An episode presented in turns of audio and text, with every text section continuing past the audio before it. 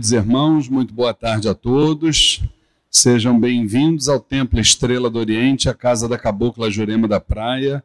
Que a luz de nosso Senhor Jesus Cristo possa estar em nossos corações, hoje e sempre.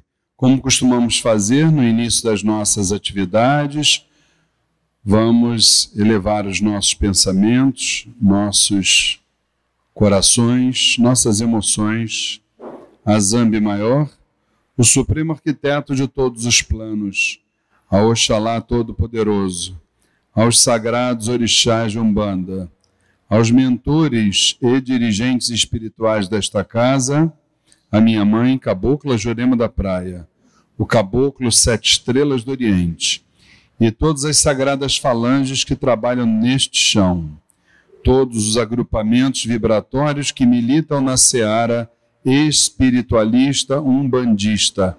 Pedimos que vibrem sobre nós na tarde e noite de hoje, nos permitindo momentos importantes de troca de experiências, de conhecimentos, de sentimentos, sempre pautados num respeito, numa tolerância, num amor fraterno e que a partir de todas estas sagradas iniciativas possamos dar prosseguimento na longa estrada que é a senda através da qual um dia todos nós chegaremos aos pés do Divino Mestre.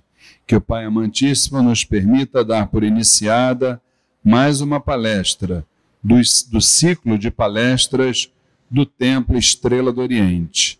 Que o Pai Amantíssimo nos permita que assim seja. Graças a Deus, graças a Deus, graças a Deus. Muito bem, mais uma vez boa tarde, queridos irmãos que se encontram presencialmente aqui no Templo Estrela do Oriente e todos aqueles que também nos assistem através do canal facebook.com barra Templo Estrela do Oriente.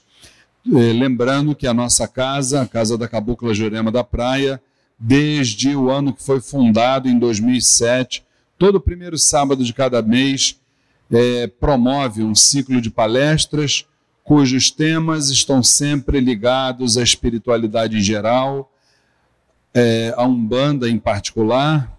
E hoje, para nós, é um dia de muita alegria, porque estamos recebendo novamente uma palestrante que ganhou a simpatia, o carinho, é, o sentimento de todos os nossos irmãos. Alguns nos pediram, inclusive, que ela retornasse o mais breve possível e esse pedido foi uma ordem, né? Então, está aqui de volta a nossa querida Daphne Grimaldi. Então, para os aplausos de vocês.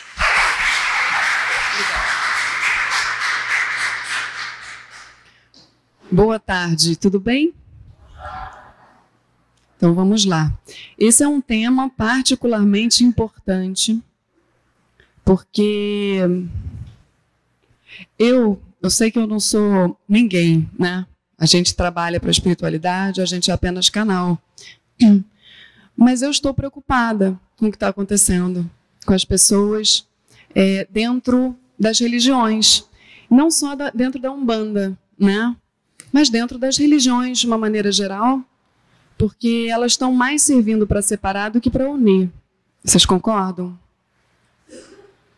Então, eu e o Luiz Fernando pensamos num tema, é, acabamos chegando nesse tema, e é um tema super abrangente. Ele não é nada fácil, inclusive para mim, de estar tá passando. Eu tive que, enfim, estudei bastante para falar sobre isso. O universo acabou me trazendo milhões de situações para poder entender, porque eu só magnetizo vocês se eu tiver passado por algumas situações e aí eu falar sobre isso. Né? Fica mais real, fica mais verdadeiro então, acabei recebendo um monte de, de coisas durante esse tempo que eu estava é, planejando, organizando essa palestra. Então, espero que vocês recebam de peito aberto, de coração. É, escutem com o coração de vocês, não pensem nas pessoas que vocês conhecem enquanto eu estiver falando. Pensem só no processo de vocês, porque é disso que se trata a minha preocupação com a espiritualidade hoje. As pessoas elas estão mais olhando para fora do que para dentro. E aí a gente vai abrir essa palestra justamente é, trazendo a reflexão do que é a espiritualidade. Né? Eu vou passando aqui. É só. Tá. Peraí.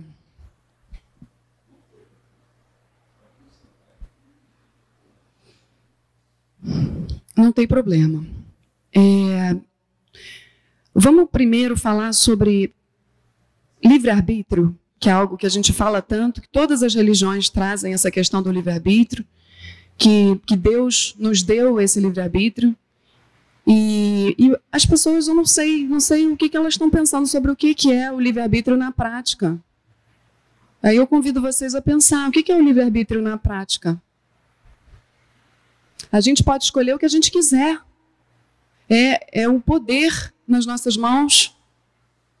É o poder máximo, é você escolher. E aí entra uma outra máxima da espiritualidade, que é o que você ceifar, o que você semear, você vai colher.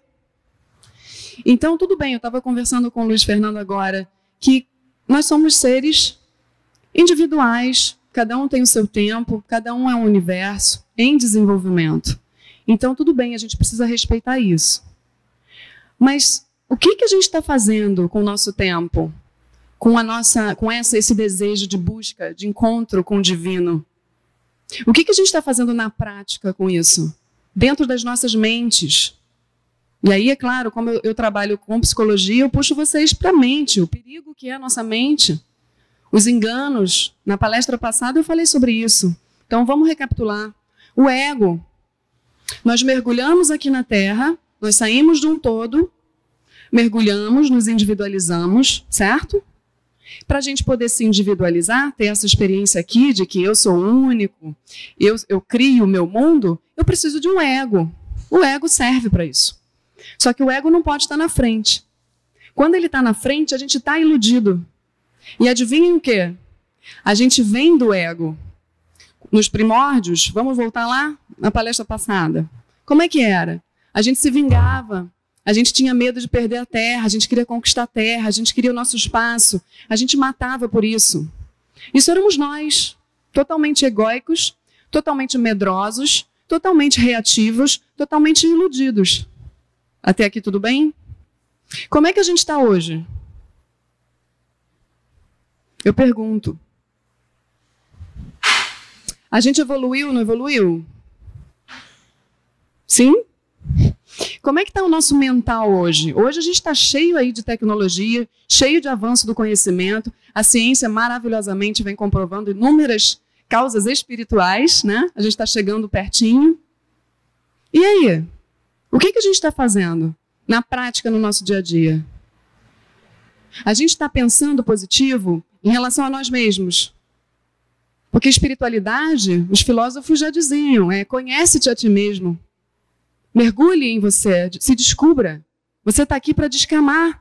A gente está aqui para sair do ego. O caminho é esse. É expansão. Se vocês assistirem no YouTube, tem vários episódios de uma série chamada A Ciência de Tudo. Anotem isso na cabeça, quem estiver anotando, anota mesmo, para depois assistir. A gente precisa conhecer a ciência.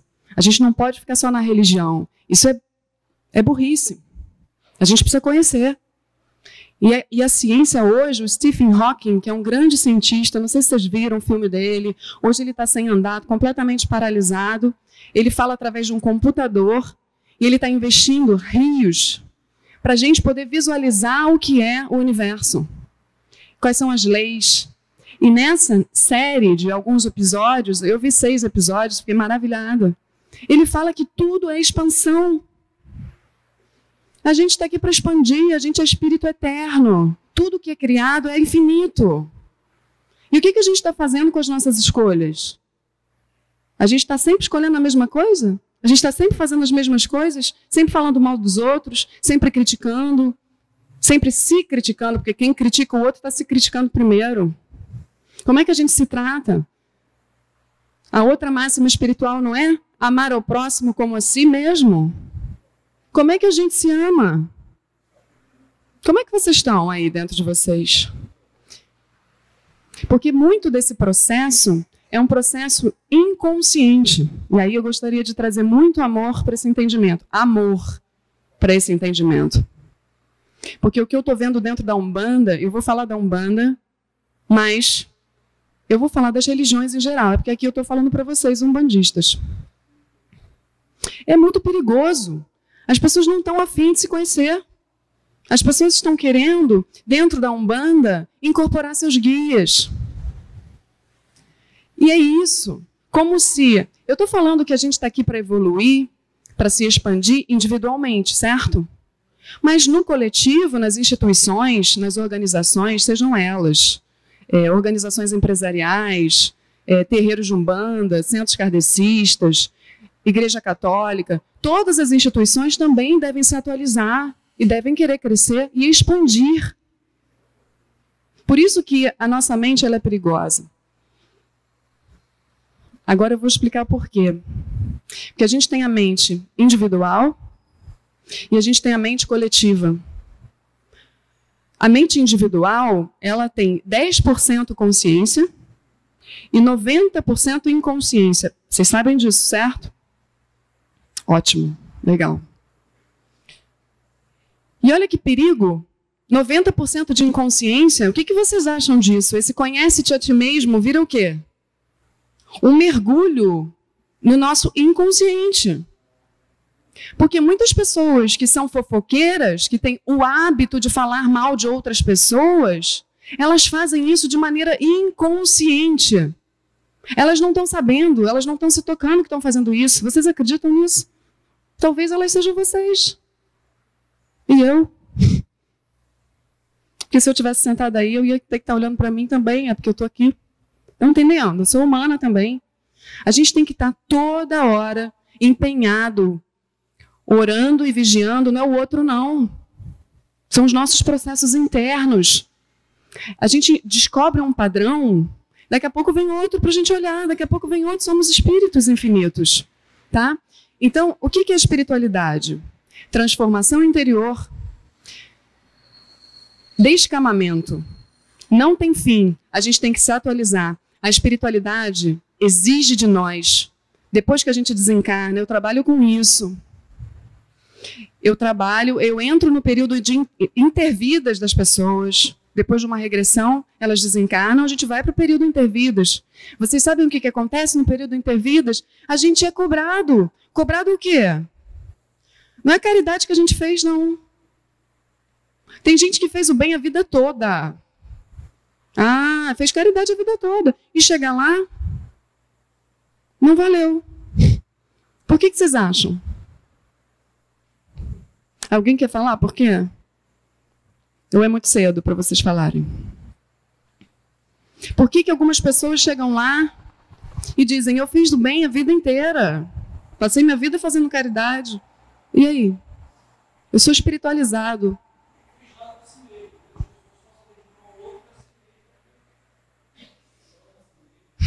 Exatamente. Porque não olhou para si, passou a vida inteira querendo passar uma imagem de bom.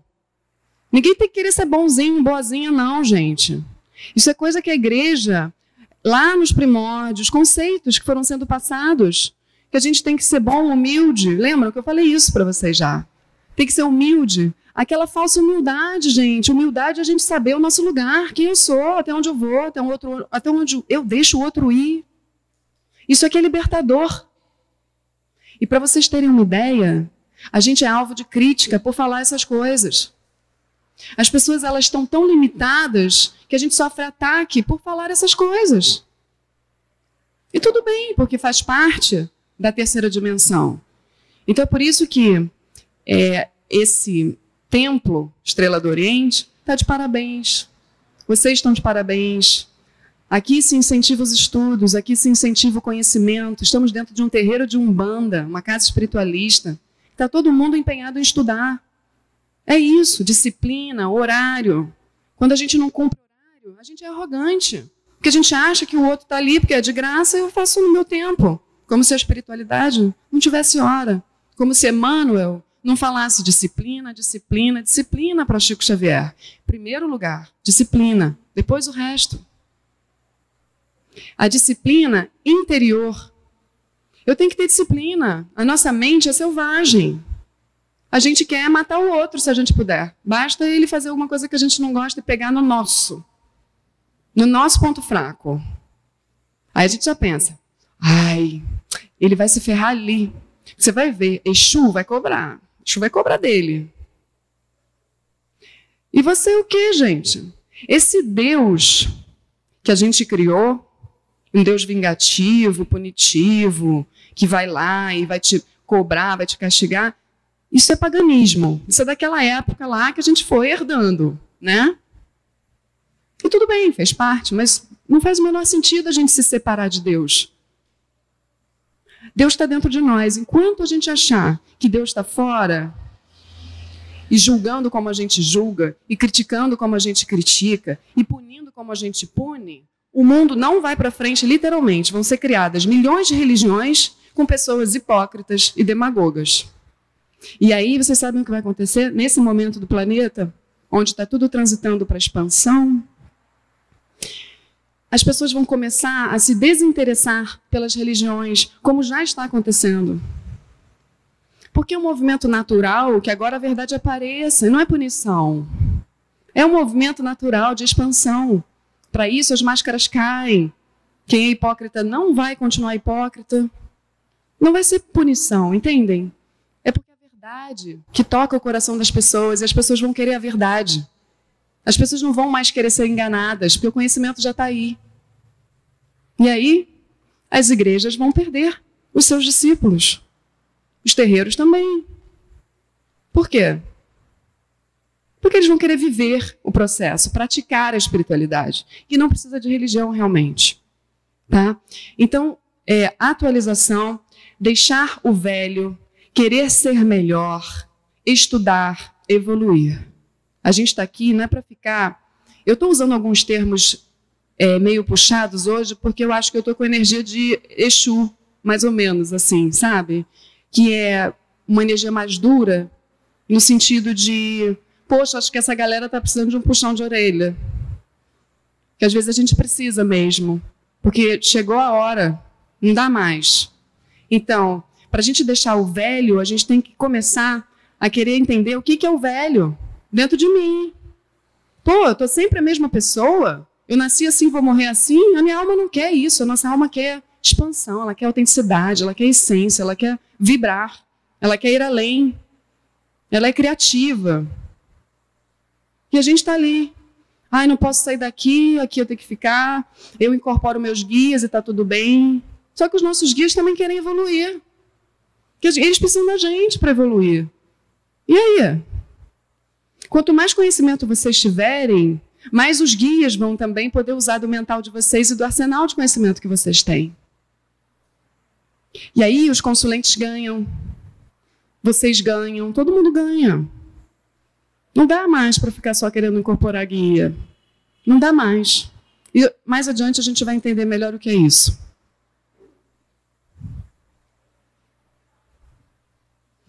É... Ah, então, aí é uma pergunta que eu faço para vocês.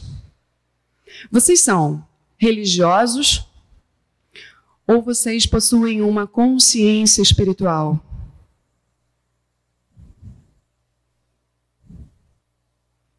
Religião é um caminho para você se religar a Deus.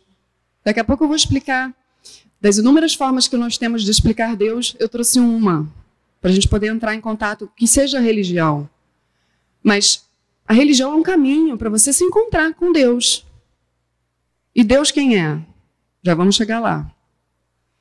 Consciência espiritual, eu vou dar um exemplo. Uma árvore, ela quando é semente, já tem a consciência do que ela vai se vir a se tornar. Ela já está gravada na consciência o que ela vai ser. Tudo na natureza, na criação, possui consciência que a gente sabe, tudo evolui, vai expandindo, certo? Então, temos os diversos reinos e tudo mais. Beleza. O ser humano, nós, como espíritos, nós possuímos uma consciência do que vamos nos tornar. Eu não estou falando aqui de dons e talentos, de missão, não. Eu estou falando que a consciência que está gravada em nós é o amor. Só que não é um amor que a gente fala, não. É o amor que a gente faz, que a gente pratica, que a gente fica vigilante. Como? descamando o ego, descamando hábitos, descamando aquilo que a gente já está acostumado a fazer. Ah, peraí, caramba, eu fiz isso a vida toda, isso estava errado o tempo todo, porque eu aprendi. Então, gente, espiritualidade, consciência espiritual, é você estar disposto a se desconstruir. Olha que louco. E é um processo tão doloroso, tão doloroso você olhar para o teu ego de frente e ver o quão ridículo você é, que ninguém quer. Então está todo mundo enfiado dentro de religião, fazendo o quê, gente? Se enganando. Fico pau da vida com isso, sabe? Porque eu fico particularmente pau da vida, não porque eu estou julgando, mas porque eu passei pelo processo. E agora eu olho e falo, gente, essa galera está toda aí ainda. Vamos, vamos, vamos, vamos. Só que cada um tem seu tempo, não é? Mas quando você passa pelo processo, o meu não chegou nem um pouco perto do que tem que chegar, né? A gente está sempre em construção. Mas o que me deixa impressionada é o que, que significa umbanda, por exemplo. O, o termo umbanda. Alguém sabe? Alguém já leu? Umbanda. Anotem aí, Rubens Saraceni, o livro Umbanda, uma capa verde. Vamos todo mundo ler esse livro. Umbanda, a protossíntese cósmica também. Vamos todos ler. Umbanda significa sacerdote. Líder de nós mesmos. Através da prática da incorporação, a gente conseguiria entrar em contato com a gente mesmo. Quando a gente incorpora um guia, o guia está trazendo algo nosso para a gente expandir. É puro autoconhecimento isso. Quem é que quem é que realmente pratica o autoconhecimento através da, da incorporação? Quem é que, depois de sair de uma gira, chega em casa e se preocupa com o que vai postar no Facebook a qualidade das mensagens que vai passar? A coerência que se vai ter em casa, na rua, com as pessoas. Os guias estão preocupados com isso. Quando as pessoas não se preocupam com isso e continuam mentalmente fracas, cedendo a impulsos egóicos de fazer fofoca, criticar, invejar, ter ciúme, é, tudo isso. Quando as pessoas caem nessa incoerência, gente, os guias mais elevados moralmente, eles não aguentam a vibração mental dessa pessoa. Vibratoriamente, eles até podem eleger outros guias que estejam mais abaixo para ficar com essa pessoa, com esse médium. E se esse médium continuar é, mal moralmente, não empenhado na sua transformação, sabe o que esse guia vai fazer? Ele vai se afastar. Aí quem é que vai caber ali naquela vibração mental horrorosa? Os quiumbas. Os eguns. Que vão ficar ali, dando consulta. Olha que maravilha. É, eu fui um pouco além, né? Mas vocês entenderam. Então tá bom. A consciência espiritual, gente, é vocês o tempo todo tentarem se conectar com o ser humano que está ali. A gente vai entrar agora nas partes das relações. É nas nossas relações, na forma que a gente se relaciona, que a gente tem um termômetro de como a gente está espiritualmente. Ah, isso aí é o termômetro. Quando a gente tem um ser humano que cruza o nosso caminho, ele não está por acaso ali. A gente sabe disso, não é? Então a gente tem que ver o que, que a gente tem que aprender com ele. Às vezes os seres humanos são tão contraditórios, não? A gente é tão contraditório. E a gente tem questões muito graves entre nós, espíritos, né? Nas histórias anteriores, que não dá para a gente ter afinidade, não dá para gostar, a gente não consegue. Isso acontece, não tem problema. Mas a prática espiritual do amor, o que, que pede diante disso? E olha que eu estou praticando isso também, né? Porque eu também tenho inimigos. Então todos temos. E aí? O que, que a gente faz? A gente arregaça as mangas e se mantém conectado espiritualmente. É respeito. Minimamente. Vou explicar. Vou explicar melhor. Voltando para a religião, quem é Deus? Religião faz a gente se religar a Deus. Quem é Deus? A gente precisa relembrar disso, de quem a gente é. Eu vou colocar de uma maneira diferente, vou colocar como energia. Energia, é, vocês já ouviram falar do eletromagnetismo? A atração, repulsão, masculino, feminino, positivo, negativo, essa coisa toda. É como se fosse assim, Deus fosse um equilíbrio dessas energias. Né? Uma consciência una significa exatamente um equilíbrio das energias. E eu vou colocar como sendo masculino e feminino, a Umbanda trabalha muito com masculino e feminino, esse conceito maravilhoso de cada entidade ter o seu oposto, né? Enfim. Deus, masculino e feminino em equilíbrio.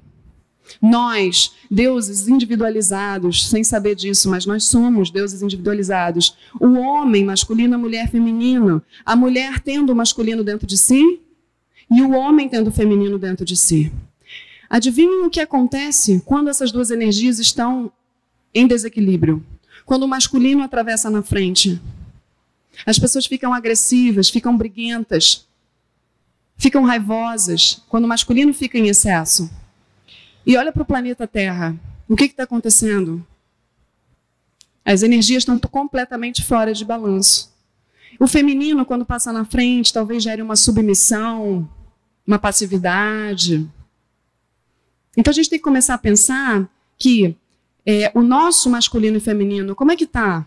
Se questionar, como é que eu estou nas minhas energias? Eu estou muito paradona, deixando que as pessoas façam. Como é que são meus pais?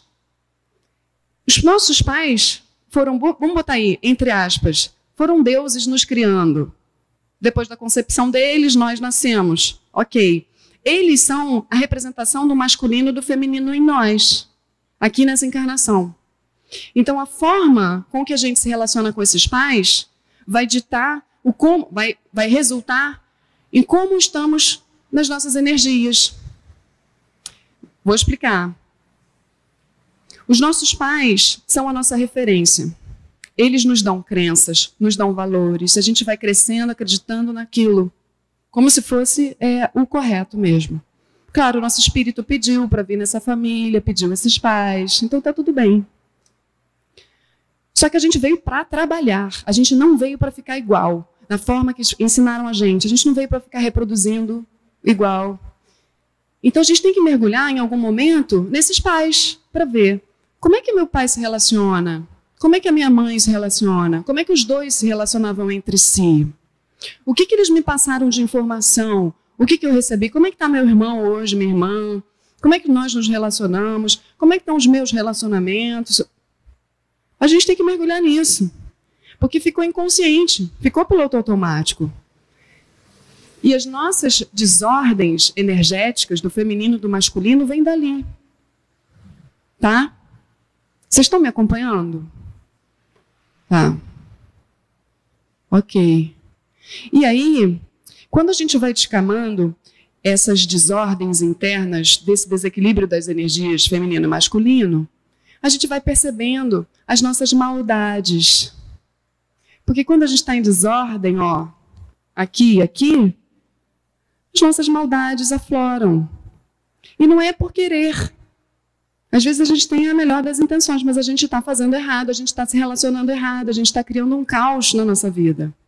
Aí a gente volta para o livre-arbítrio a gente pode usar no, nosso livre-arbítrio, a gente vai escolher. Mas a, a vida está dando errado, está dando errado, estou parado, estou sem prosperidade. Prosperidade não é só dinheiro. Estou sem saúde, estou sem. O que será isso? Energias fora de lugar. Você está achando que está fazendo uma coisa legal, está fazendo a sua escolha ali legal, mas não está. Então, a gente tem que mergulhar nisso. Vai doer, mas é desconstrução mesmo o caminho. E ninguém vai vir salvar a gente, porque essa é uma ideia errada de religião. Deus não vai vir salvar ninguém. É a gente que se salva. É o nosso processo de autoconhecimento que faz a gente forte. A nossa mente fica fortalecida quando a gente sabe nossos pontos fracos. A gente acolhe eles e a gente trabalha nas relações para ir melhorando. Até a gente atingindo a nossa autoexcelência. A gente veio aqui para ser melhor do que a gente é. E aí, olha que coisa. A gente projeta Deus fora. E aí a gente espera que um príncipe encantado vá chegar nas nossas vidas e depois que a gente casar, que a gente vai ser feliz. Vai atrair um homem cagado. Desse jeito. Entendem? Cagado, entre aspas. Desculpa. A gente fica carente. Porque a gente está esperando alguém preencher o nosso vazio. É Deus, é Jesus, é o, o homem, a mulher, é o pastor, é o padre, é o papa. Estou esperando o papa autorizar que a gente pode aceitar os homossexuais. O papa autorizou, todo mundo aceita. É uma crítica construtiva para a gente poder pensar. Porque a gente coloca no outro o poder. E a gente tem que pensar pela gente. Beleza.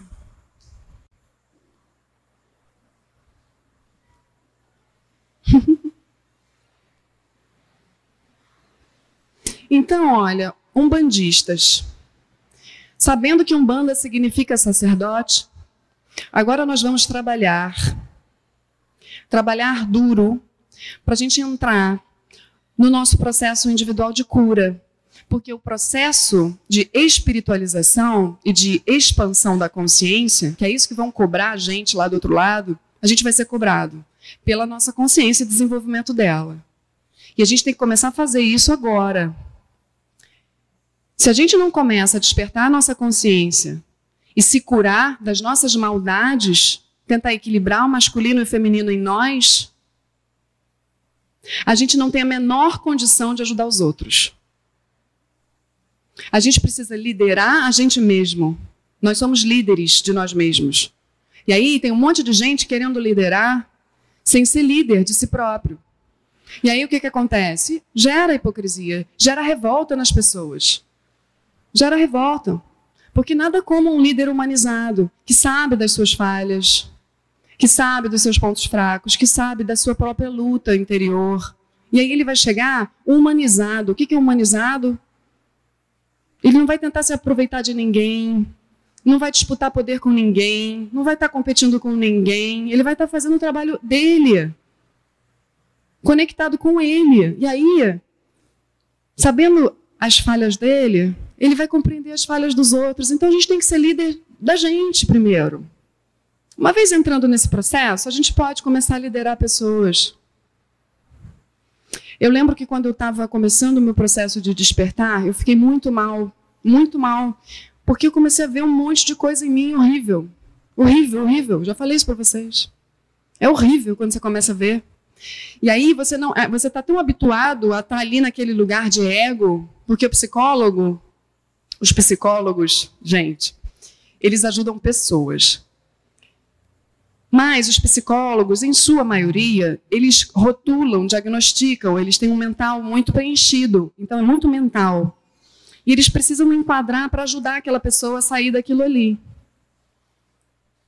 E eu descobri que eu era assim. Que eu estava ali atendendo meus pacientes, mas a minha escuta, ela era muito pouca.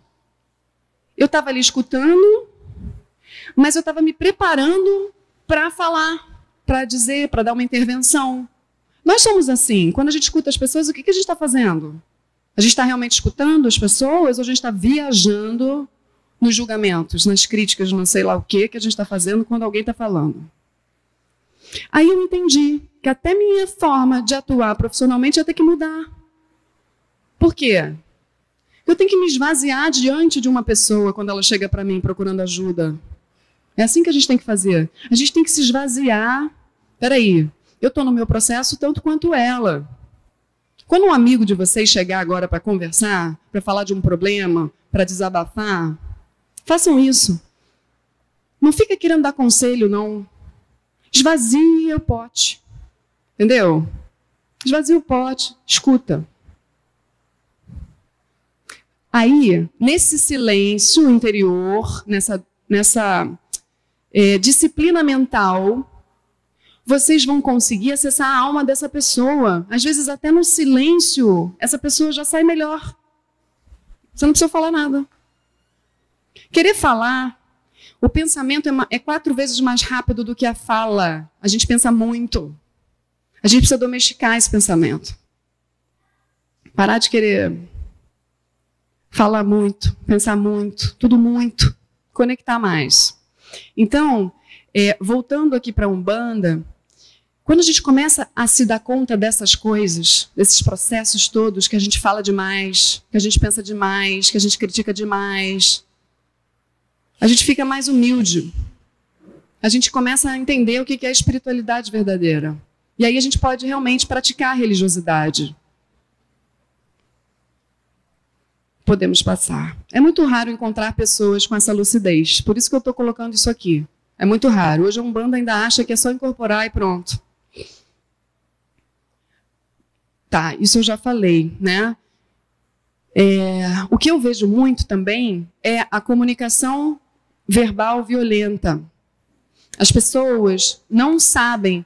Aí, gente, somos todos nós, tá? Eu me incluo nessa. A gente tem dificuldades de se expressar, de se comunicar, porque ninguém sabe esvaziar o pote. Quando eu falo esvaziar os potes para a gente conseguir ouvir verdadeiramente as pessoas, é a gente precisa se esvaziar das nossas defesas. A gente tem medo, a gente absorve medo dos nossos pais, do mundo. Então esse medo faz com que a gente queira se defender ou atacar. Então a pessoa mal veio falar com a gente, a gente já está se defendendo do que a pessoa está falando. E está atacando, não sabe falar. E está reproduzindo aquela falta que ela teve na infância. Enfim. Então a gente precisa agora se policiar, se disciplinar mais, ter mais respeito com as pessoas. Isso é o amor na prática. Eu não gosto de você, mas eu falo direito com você. E aí, Chico Xavier, ele, ele nos dá um exemplo maravilhoso.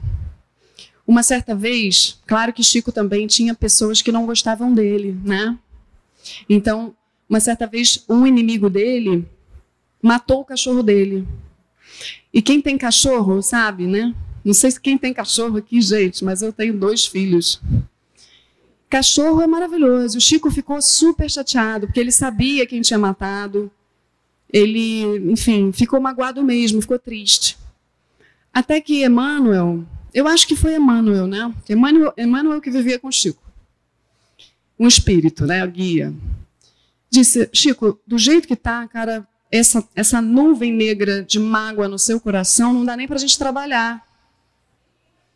E aí Chico falou, mas como é que você quer que eu fique? Ele matou meu cachorro, e o cachorro não tinha nada a ver com isso e tal, aquela coisa. Chico.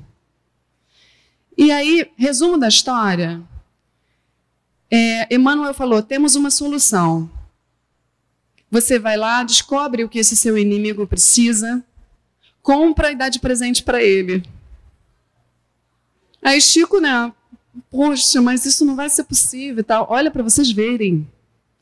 Gente, a gente está muito mal acostumado, a gente está mal trabalhado afetivamente. Porque preste atenção, Chico sentiu mágoa. Todos eles, Jesus provavelmente quando desceu também, todos eles têm um ego, tiveram um ego. Então, a gente precisa colher nossas emoções também. A gente tem sentimentos e a, gente tem que ficar toda hora negando eles. Se a gente nega nossas emoções, a gente projeta no outro. Eu já vou falar sobre isso. O que, que Chico fez? Ele foi lá e deu o presente. Ele não queria dar, gente. Ele foi lá e deu. Mas não no sentido de não querer dar. Ele sabia, ele, ele entendeu, ele foi lá e deu. E ele se sentiu melhor. É difícil, né? No outro dia eu fiz isso. É difícil para fazer. Falei, não vou fazer, vou fazer, não vou fazer, vou fazer. Fui lá e fiz. Eu tenho aí um, um, uma inimizade muito forte. E eu dei um presente, dei um presente. E isso, gente, faz com que a nossa bondade, ela fique, a gente alimenta. Ah, foi bom, eu sou bom. Ai, que bom, que eu não sou tão mal assim. Sou bom, consegui dar um presente pro meu inimigo. Você se sente bem. Mas até fazer é igual para academia, sabe? Você não está afim tudo que justifica que aquele cara matou meu cachorro. Não vou dar nada para ele. Tô aqui em casa, tá chovendo, tá muito cedo, tudo acontece para você não ir para academia, não é assim, algo que você gosta, que tenha que fazer para saúde, alguma coisa assim, que vai te fazer bem. A mente já luta contra.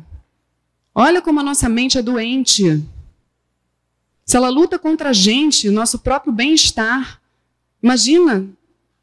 A gente tem que começar a se questionar o, o mal que a gente faz para o mundo, porque a nossa mente está doente mesmo. Mas aí é só se pegar no colo, olhar para onde está doente e cuidar. Porque é, é igual músculo, eu coloquei ali, né? Para você poder ter uma, um corpo definido, você tem que ir lá na disciplina, malhar e tal, para poder definir. As emoções também. Você vai lá, faz uma bondade, você vai lá, faz outra bondade, até que você vê que você é bom. Você é bom. Agora, quando a gente vê uma coisa ruim no outro, que tá todo mundo cheio de maldade, e aí você começa a falar para o outro, pô, você viu que fulano fez aquilo? Aí você fala, poxa, eu nem tinha visto, mas realmente fulano fez aquilo. É. E aí o outro conta para o outro, que conta para o outro, que conta para o outro. Gente, todo mundo se justifica na maldade e o coletivo é tão burro. O coletivo é tão burro que todo mundo se justifica na maldade e aquela maldade vira uma verdade. E o outro, que pode até ter mudado, fica lá, recebendo aquela energia. Então, gente, quando a gente tem uma inimizade, não tem problema. Se você sente raiva de alguém, não tem problema. Se você fica triste, magoado, não tem problema. Você acolhe isso, olha para isso. E não passa adiante. Você pode falar com o terapeuta, com o pai de santo, se abre e tal, mas não passe adiante. Porque aquela energia se espalha e você, você fica mal, é você. Claro que você contaminou toda a atmosfera. Tá bom? Isso é muito sério. Porque no momento que você fala, o ódio se fixou. Falou mais, expandiu, expandiu o ódio. E aí? Cadê o motivo de você estar tá ali se congregando com as pessoas? Bom, ah, isso é legal. Olha só. Nós que fazemos o bem, eu sei que todo mundo aqui faz o bem, mas todo mundo é humano e tem um ego, então a gente precisa todo mundo tomar esporro de vez em quando, certo? Beleza. Quando a gente entra no caminho da espiritualidade, e olha que eu já não estive no caminho da espiritualidade, eu estive no meio científico egóico. Hoje eu estou na espiritualidade, eu estou assustada com o que eu estou vendo, que é pior do que o que eu vi lá dentro da ciência. Então, eu vou falar o seguinte: quando a gente entra na espiritualidade, a gente começa a entender o que, que é certo e o que, que é errado. Até para a gente poder fazer o certo ou fazer o errado. Entende? Ficar melhor moralmente, se trabalhar moralmente, se elevar. E aí, a gente começa a ver que o mundo não está assim. Aí é o ego, está pregando peça. O que, que a gente faz se a gente não se educa? Se a gente não se esforça para se educar, porque é um esforço que a gente tem que fazer. A gente vai querer fazer justiça. E aí, você que é sincero e honesto, super espiritualizado, vai chegar para todo mundo. Eu estou falando porque eu já fiz isso, tá? Vai chegar para a pessoa e vai dizer: você isso, você isso e aquilo, hein? E se você não faz isso, faz isso, faz aquilo, Deus não está contigo. Você vai ver só. Lá na frente você vai se dar mal. Gente, guarda essas verdades aí para vocês. Que a gente fica tentando fazer justiça no outro, por mais que seja verdade, por mais que o outro esteja fazendo algo muito ruim, por mais que isso aconteça. Se você chega publicamente e destrói o outro, acabou para você, espiritualmente falando. Tá? Então, Chico falava assim: Eu sou adepto da verdade, mas eu acho que a verdade não deve ser lançada na cara de ninguém. Jesus silenciou diante de Pilatos. Naquelas circunstâncias, adiantaria dizer alguma coisa? Graças a Deus, nunca me prevaleci da verdade para humilhar alguém. A verdade que esmaga está destituída de amor. Guarda para você a sua verdade.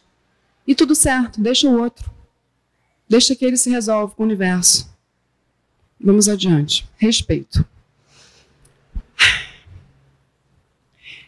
É, essa reflexão é muito boa. Eu tirei do livro O Monge e o Executivo. Aliás, é um livro super legal para quem quiser é, entender o que é autoridade e liderança. Né? A gente tem aí muitos líderes, né, mas sem autoridade. E vocês vão entender isso nesse livro. A autoridade é a pessoa que passa a verdade na vida dela, ela se esforça com aquilo. Ela é humana. Então essa pessoa consegue um monte de seguidores, as pessoas veem verdade. Jesus era um, um, um homem de muita autoridade, né? E ele incomodava por isso, porque os líderes eles querem o poder. Muitas vezes os líderes poderosos não têm autoridade nenhuma, eles são hipócritas. Eles não passam pela vivência da coisa, então eles não passam verdade. Isso em qualquer nível, qualquer instituição. Então, nesse livro, ele fala sobre a doença da nossa sociedade. O que, que é uma pessoa neurótica? A maioria de nós tem como estrutura a neurose. A neurose é quando você acha que tudo é você. Será que fui eu? Será que isso aqui, sabe? Você fica é, medroso, culpado, veste a culpa, paranoico. Ok. É, é, é, uma pessoa que tem problema psicológico, que é tratável, consegue viver dentro da normalidade. Beleza, todos somos neuróticos, ok? Isso é ótimo. Porque pelo menos você está olhando para você. O que não pode é não olhar para você, mas também em excesso é demais. A culpa e o medo não, não ajudam muito. Agora, a nossa sociedade hoje, ela está doente de caráter. Porque o que é uma falta de caráter numa pessoa? É quando ela não olha para ela, ela só olha para o outro. Eu, invejoso? Eu não. Nunca invejei ninguém, graças a Deus, eu tenho tudo que eu quero. Eu, fofoqueiro? Eu nunca falei, olha, quem estava falando eram eles. Eles estavam falando, eu vi, eu vi sim. Inclusive eu estava ali junto, mas eu nem participei da fo... Já é fofoqueiro. Você está participando ali da fofoca, você já é fofoqueiro porque você deu seu ouvido e a pessoa achou que você estava ali ouvindo. Então, gente, é, a nossa sociedade está achando que tudo é o outro. O outro é o outro, é o outro. Eu estou aqui palestrando, é, aí vocês estão ouvindo, pensando na mãe, na irmã. Poxa, minha irmã tinha que estar tá aqui, meu pai tinha que estar tá aqui. É isso. A gente tem que começar a olhar para a gente, se responsabilizar. Tá? É, e a gente sofre também de determinismos. A ciência é determinista quando ela coloca que a genética é. Bom, a minha família vem toda assim. E minha mãe sofre disso, meu pai também, então eu também. Aí você cai naquilo, né? Eu nasci assim, eu vou morrer assim, já era a tendência. E a ciência, nesse ponto, ela está deixando a desejar? Sim. Porque hoje a espiritualidade já libera ferramentas que entram no inconsciente, desbloqueiam ali e você consegue mudar um padrão que é um padrão ancestral. Um paciente que está na hora dele, no mérito dele, de receber, ele acessa uma vida passada, ele quebra todo o padrão ancestral. Ele não vai mais reproduzir aquilo. No DNA. Ele muda o DNA. Estou falando assim para vocês entenderem. Mas não é só regressão, não. A gente tem inúmeras ferramentas hoje. A psicologia, ela é determinista, então, tudo é infância, tudo é trauma de infância, tudo é, meu pai fez assim, porque minha mãe, quando engravidou de mim, ela caiu, ou ela entrou em depressão, ou ela isso, ou ela foi fumante, ou ela. Cara, tudo é pai e mãe. E você? E você? E a sua responsabilidade diante do que fizeram de você? Você tem toda. E a espiritualidade verdadeira é quando você pega a sua responsabilidade para você. Não é 90% responsável. Você e eu e todos nós somos 100% responsáveis por tudo aquilo que acontece com a gente. Tudo. Apareceu uma pessoa que te fez uma maldade de graça. Não foi de graça. Não existe injustiça no mundo, por pior que isso possa soar. Porque eu sei quanta maldade tem no mundo. Mas não há uma folhinha que caia sem a permissão de Deus. De Deus, gente. Não gosto de Deus, dessa palavra Deus, porque fica muito religioso. Mas vocês entendem, né? Tem uma força maior que controla tudo, matematicamente. Então, falta. O Zé Pilintra, na, na sessão de Exu, ele falou uma mensagem assim que me mexeu comigo. O que, que, o que, que vocês fazem? Uma coisa assim, depois tem que ver, não lembro. Mas ele joga a responsabilidade para a gente. Teve uma outra entidade, uma cabocla, que também falou sobre isso. E vocês, vocês acham que vocês se conhecem? A maioria daqui não sabe nem quem vocês são, quem você é. Isso. O que vocês estão fazendo para mudar isso aqui? Eu vou trazer também uma frase do seu, seu tranca-ruas daqui a pouco. Então, olha só. Chega de desculpa. Chega de desculpa. Porque o coletivo ele serve. Gente, Deus que me perdoe. Às vezes eu, preciso, eu prefiro ficar sozinha mesmo. Sabia? Porque quando as pessoas estão sozinhas, às vezes eu, eu prefiro chamar alguém para tomar um café, ficar de boa lá em casa, ou então ficar sozinha. Porque as pessoas, quando vão para o coletivo, elas mudam. Pô, gente, eu estou tratando uma paciente, ela está sofrendo bullying, ela tem 12 anos. Se você pega cada criança que faz bullying individualmente, elas não são assim tão ruins. Mas junta uma galera, a atrocidade que dá, e todo mundo se sente correto ali, respaldado para fazer aquilo. Aí você pega a nível, é, um, a nível maior, a ciência coloca que estamos todos determinados pela genética. É claro que a gente vai acreditar, né? É a ciência que está mandando. A ciência manda no mundo, não é? E está certo, não está errado, não. Eu sou a favor da ciência. Mas a gente pode questionar, a gente pode experimentar coisas novas. A gente está aqui para evoluir. Até a ciência chegar, gente, chegar onde a gente está, a espiritualidade já está abrindo tanta coisa. Se a gente for esperar a ciência, a gente vai perder. É isso que eu estou querendo dizer. Aí, voltando para o coletivo, o coletivo fica burro, respaldado nos maus comportamentos. Aí eu me pergunto, tanta gente liderando igreja, igreja evangélica, igreja presbiteriana, batista, católico, testemunho de Jeová, terreiro de Umbanda, tanta gente liderando, não tem nada na cabeça, não tem experiência, não tem vida, não tem vivência, não tem verdade, porque não está olhando para dentro. E aí uma galera segue essa pessoa. As pessoas reproduzem frases, pensamentos, crenças, como se fossem crianças. Porque são carentes, porque não têm rumo, porque estão com medo, entram ali e veem uma manifestação que dá certo, porque quando a gente faz oração, a oração chega, né? Óbvio. Você pode estar em qualquer religião, você fez uma oração, ou você está na sua casa, a oração vai chegar. Muitas vezes vai ser atendida. Não necessariamente que tenha sido aquela religião a responsável por aquilo. Mas as pessoas, elas acreditam que é. Se elas saírem dessa religião, elas vão acabar no fogo do inferno. Poxa, gente. Gente, por favor, gente. Isso não é verdade. Senão já estaria no fogo do inferno. Não é todo, a maioria aqui, porque a gente é um bandista. Louva. Vamos adiante.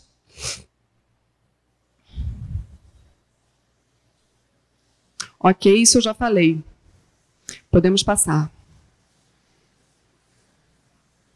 Ah, olha só. Então, lembra que eu falei que a gente tem que ficar vigilante porque a gente é 90% inconsciência? Beleza.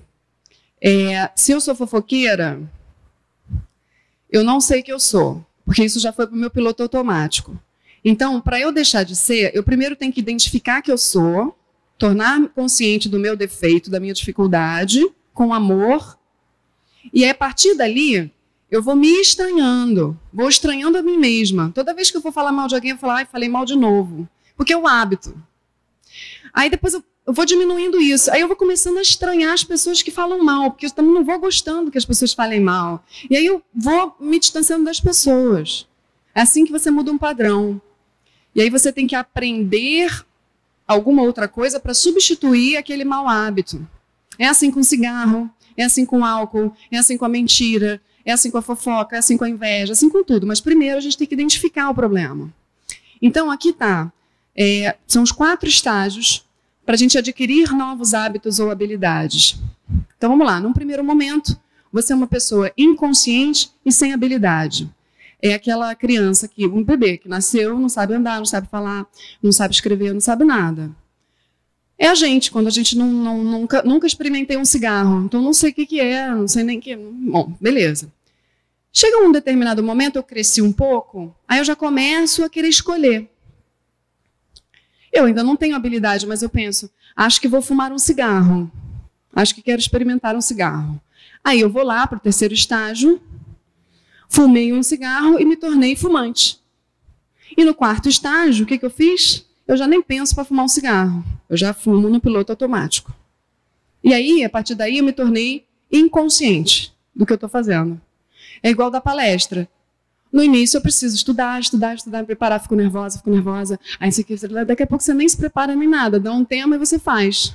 Andar de bicicleta, andar de skate, ah, agora, é muito perigoso isso, porque a gente, no decorrer da vida, vai fazendo escolhas e vai se tornando inconsciente. E aí, a escolha que eu comecei a fazer lá na minha adolescência, que foi falar mal dos outros, aí eu me tornei um PhD em falar mal dos outros, em fazer fofoca. Eu não preciso nem mais me preocupar, porque o meu campo todo já está pronto para isso, e as pessoas já vêm fazer fofoca para mim, eu não preciso nem ir atrás da fofoca. Olha só. Então não sou eu, povo. As pessoas vêm até mim. Só que a gente precisa começar a se questionar. O que, que eu estou fazendo na minha vida? Que tipo de pessoa eu ando? Que tipo de lugar eu frequento? Que tipo de liderança eu estou seguindo? Quais são minhas referências? Não pode ter idealização. Você tem que ver as coisas como elas são e se manter íntegro. Espiritualidade é integridade. Vocês entenderam essa parte? Aí, quando eu me desfaço das minhas crenças, por exemplo, tem gente que escolhe uma religião muito cedo. E aí, aquelas crenças daquela religião ficam no piloto automático, elas já reproduzem, elas até fazem discurso lá na, na igreja. Ah, fazem um discurso e tal, mas elas não têm no coração aquilo, elas escolheram muito cedo. Elas não sabem nem o que, que elas estão falando, elas estão reproduzindo literalmente. Então, cabe a gente, quando está adulto, se questionar nas nossas escolhas. O que, que eu estou realmente aqui pregando para as pessoas? O que, que eu estou falando? O que, que eu estou fazendo? De repente eu não quero nada disso. De repente eu estou infeliz hoje, um hipócrita, eu falo uma coisa, faço outra. Tem religião, tem um monte de regra, regra, regra, regra, regra. As pessoas não conseguem nem seguir a regra, de tanta regra. Até a pessoa tem que parar e se questionar, pô, o que, que eu estou fazendo aqui? Por que, que eu, porque a vida para. Nada acontece. A pessoa fica triste, não sabe por quê, entra em depressão, não sabe por quê, quer se matar, não sabe por quê. É porque não é para ela. A alma dela ficou calada. Ela fez as escolhas que os outros fizeram para ela. Aí eu pergunto para vocês: onde é que vocês estão nas suas escolhas? Vocês estão felizes? Nas suas escolhas, nas suas amizades. Não tem problema vocês não estarem, mas pelo menos é bom a gente identificar isso. Porque o caminho da transformação é esse. A gente vai ó, se desconstruindo. Dói mesmo você se afastar.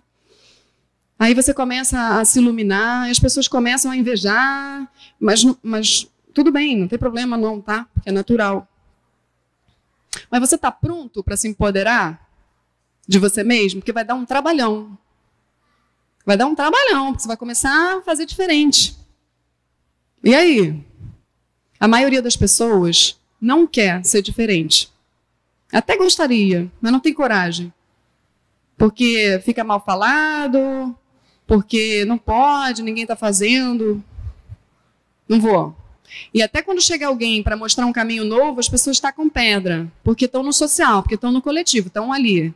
Porque são carentes.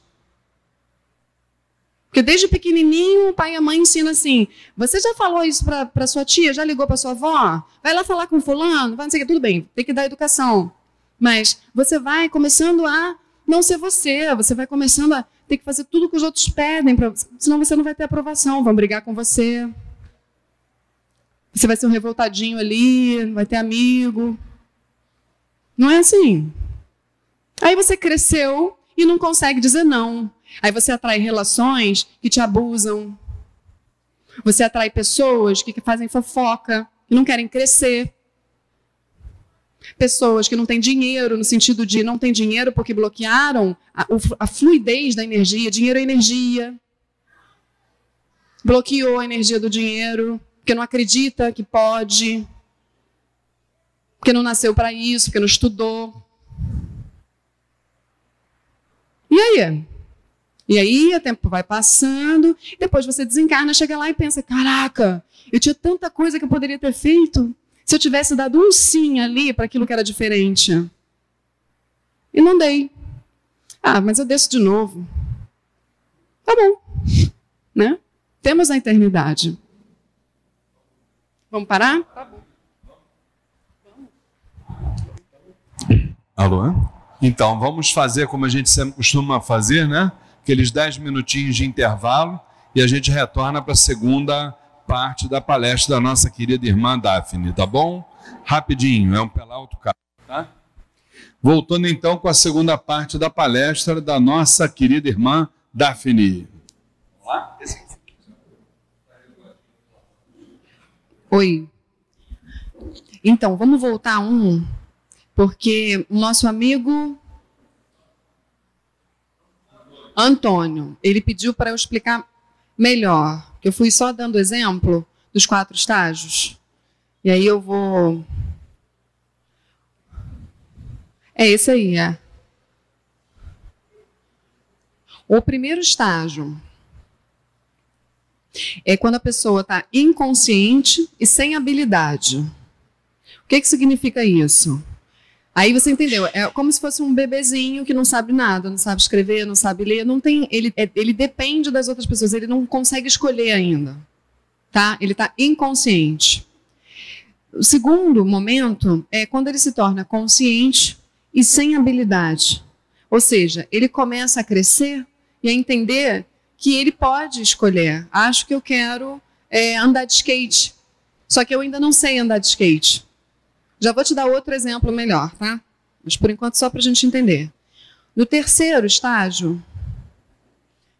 Ah, não consegue mais? Ah, não pode voltar. Então, ele não vai voltar. Vai me ouvindo, tá? No terceiro estágio, a pessoa está consciente e habilidosa. Eu escolhi andar de skate e eu já sei andar de skate porque eu estou praticando.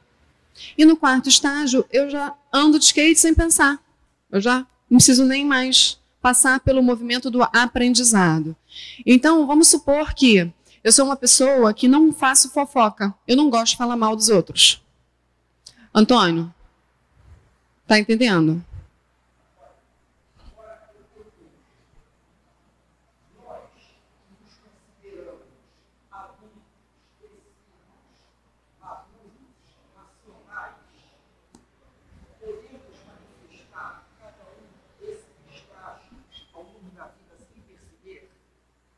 Toda hora. A pergunta do Antônio é se a gente pode manifestar esses estágios durante a vida sem perceber. A minha ideia é que vocês compreendam esses estágios para entenderem como a gente se torna habilidoso em fazer fofoca, por exemplo. Mas a gente não nasceu fofoqueiro. A gente aprendeu a fazer fofoca. Então vamos supor que eu sou uma pessoa que não não sei fazer, quer dizer, eu não falo mal das pessoas, eu não gosto. É, eu evito. Beleza. Se eu entrar num terreiro É um exemplo, só para vocês entenderem. Se eu entrar num terreiro onde as pessoas fazem muita fofoca, só sabem falar mal dos outros nos bastidores, ou eu me isolo e fico de chata, tá? Porque eu não quero aprender a fazer fofoca. Eu vou ficar, eu me isolo. É, ou então, se eu continuar querendo entrar naquele social, aquilo vai começar a se tornar tão familiar para mim que eu vou começar a escolher fazer fofoca, para poder me enturmar ali. E aí, de repente, eu entro no esquema e daqui a pouco eu estou no esquema. Por quê? Porque eu estou convivendo com essas pessoas e a gente acaba ficando muito igual às pessoas com quem a gente convive.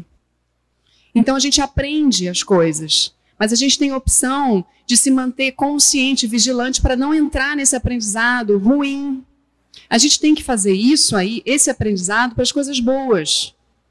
Se treinar, falar bem das pessoas, Se não pode falar bem, não fale. Isso é um treinamento. Você vai desaprender. Entende? Vai fazer esse movimento do lado inverso. Você desaprende para então aprender a fazer o bem. Tá bom? Beleza. Vamos adiante. É... Então, gente, até aqui a gente entendeu, para quem está chegando agora, a gente entendeu que a espiritualidade é autoconhecimento, é se autodesenvolver, é expandir. Nós vamos nos tornar a melhor versão que nós pudermos de nós mesmos. Eu tenho uma frase na minha geladeira que diz assim: é, Não sou quem eu gostaria de ser. Não, mas já não sou quem eu era. Uma coisa assim, já não sou mais quem eu era. Ah, que me lembra todo dia que eu já, já caminhei na minha evolução, mas ainda não estou nem perto do que eu posso chegar. Isso é a gente saber que. Quem foi que falou comigo ali agora, gente, no banheiro? É fácil falar, difícil é praticar. Legal. É isso. Mas a prática, ela é diária. Para mim, para você, para qualquer pessoa que dá palestra, que se diz professor. Eu estou aqui, mas eu também eu tenho dificuldade em praticar, eu tenho muita dificuldade de me relacionar. Porque a gente, a gente traz isso de pequenininho e o nosso ego é construído de outras vidas. Vai todo mundo esbarrar no, na sua dificuldade. A gente está aqui para isso. Então, no momento em que eu me torno palestrante, é para eu poder praticar e desenvolver o meu melhor. Eu não vou falar aquilo que eu não estou tentando fazer minimamente. É aí que é o boom da história. Só que as pessoas querem fazer o movimento inverso. Elas já querem falar sem ter praticado. Entendem? É uma prática mesmo. É você pegar no colinho ali os seus aspectos sombrios, as suas sombras e. Ai, que saco, de novo. Ai, tem vezes que você fica cansado. Eu agora que tenho um canal no Facebook, as pessoas às vezes elas fazem uns comentários tão legais, daqui a pouco elas já mudaram. Eu estou cansado hoje. Hoje eu estou de saco cheio eu faço o meu melhor e nada adianta. Aí você tem que ir lá com amor, acolher a pessoa. Não, mas é assim mesmo. É a impermanência, é a jornada.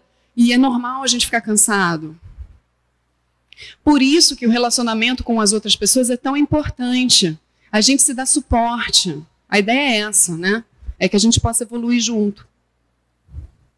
E juntos todos na mesma causa. Não interessa se a gente é pai de santo, mãe de santo, palestrante, funcionário, faxineiro, é porteiro, motorista, empreendedor, visionário, sei lá, não interessa. Todo mundo tem uma mente doente que está aqui para ficar cada vez mais saudável. Ficar cada vez mais saudável é limpar o lixo interno. A jornada é interna de evolução, não existe outro caminho. Então, todo mundo pela mesma causa. Se tornar cada vez mais consciente no dia a dia Fiquem felizes quando vocês enxergarem um defeito. Fiquem felizes quando vier para a superfície uma coisa de vocês que vocês não gostem. Porque aí é o caminho. Quando a gente fica, nossa, isso partiu de mim, eu estou desejando mal para essa pessoa, na mesma hora você para tudo, se recolhe e ora. Gente, é esse o caminho, só. Não precisa de religião, não. É se policiar o tempo todo. Fica consciente, daqui a pouco você está ó, no piloto automático da coisa boa. Aí você está atraindo coisa boa. Enquanto vocês estiverem atraindo coisas ruins para a vida de vocês, vou, vou ter calma no que eu vou falar, né? Porque não posso atropelar. Atraindo coisa ruim, são vocês que estão causando. Ninguém é vítima, eu vou falar isso de novo. A gente está criando o tempo todo. Só que a gente pode não estar consciente. Então, quando a gente se torna consciente, a gente tem que ficar feliz. Poxa, caramba, isso aqui é meu medo. Eu estou falando mal dessa pessoa, eu estou invejando essa pessoa. Ok, peguei no ato a minha inveja. Eu estou querendo o que ela tem. Tá, isso é ruim da minha parte, é feio. Mas espera aí, então o que, que eu posso fazer para chegar lá? É possível fazer alguma coisa para eu conseguir isso também? Como é que essa pessoa conseguiu? Conversa com essa pessoa. Poxa, eu também queria fazer esse caminho. Como é que você fez? Vê se é para você. Às vezes você está invejando um negócio que nem é para você. Às vezes seu caminho é outro, você está perdendo seu tempo olhando para o lado, que a grama do vizinho é mais verde. E tem o teu pote de ouro aí dentro de você, você não está acessando porque está olhando para o lado. Isso que eu aprendi com fazendo, dando o presente para o meu inimigo, que eu falei para vocês. Isso foi uma das coisas que eu aprendi quando eu fiz. A gente quebra a maldade dentro da gente e aí a gente não vê mais a maldade no outro. O que ele quiser fazer para mim agora é problema dele. Porque eu estou fazendo bem para ele.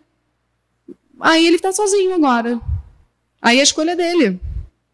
Eu quebrei essa corrente, cara. E adivinha o que, vai acontecer? Ele não vai mais me atingir. Porque eu mudei a frequência. Tá? Então, a gente vai se tornando consciente. E ele me incomodava demais, mas ele me dominava. Sabe aqueles pensamentos fixos que você fica, cara, eu, como é que essa pessoa está no meu caminho, Deus, pelo amor de Deus? Deixa para outra encarnação que eu vou resolver isso lá. Aqui não vai dar. Aqui eu não consigo. Deixa para a próxima. Mas não, o cara ficou ali, o cara ficou ali, o cara ficou ali, o cara ficou ali. Eu estava fazendo de tudo, gente, tudo certo. Já cheguei a rezar falando, eu estou fazendo tudo certo. Isso é o quê? Punição? Não. Isso é só porque você precisa ficar mais forte. E ser mais forte é o quê? É ser bom. É você encarar o inimigo de frente, olhar para ele. Bom, ele está fazendo isso comigo porque eu estou permitindo. Como? A minha frequência. Eu estou odiando ele. Só que o caminho que eu escolhi para mim não é o caminho do ódio. Então tem alguma coisa errada. Então a gente vai deixar ele aí. Que é para você atingir teu objetivo. Você não quer amar? Então, ama ele. Entenderam? Estou falando de mim, mas aí, vocês também têm vários inimigos. Pensem quem são. E como é que vocês podem fazer para mudar essa frequência? Porque, gente, quando a gente não fortalece a nossa mente, quando a gente desencarna, a gente perde o corpo físico. A gente fica sem esse aparato aqui que isola a gente. Aqui a gente tem uma emoção ruim, um sentimento ruim, e a gente pode até fingir. A gente pode até fingir que não está sentindo. Mas quando você desencarna, não tem fingimento, não. Acaba, acaba essa coraça, essa armadura aqui, e a tua consciência, o teu estado de consciência te arrasta. Ou você é arrastado por outros seres. Aí você fica subjugado, você fica na maldade lá. É mil vezes mais difícil de sair. Entende o que eu estou querendo dizer? Então vale mais a gente pensar bem aqui e como é que a gente vai lidar com esse inimigo. Porque foi esse aprendizado que eu tive. E até hoje não é fácil, não. Às vezes escapa. Mas aí é isso. É a prática mesmo, é você acolher o teu monstro. Tá? Aqui eu falo da nossa causa, né, a fraternidade, porque religião prega muito isso, né, a fraternidade, a irmandade, todos somos filhos de Deus, todos somos um, não é? É. Mas e na prática? Como é que está isso? na prática, assim, é, se eu tenho meu ego e as minhas fraquezas, a minha mente é fraca e eu quero fortalecer, o que, que eu posso fazer na prática para ser fraterno? Para me fortalecer? Porque a gente tem que aceitar as diferenças, os níveis de consciência que são diferentes, certo? A gente veio para isso. Aceitar as diferenças é ser fraternal.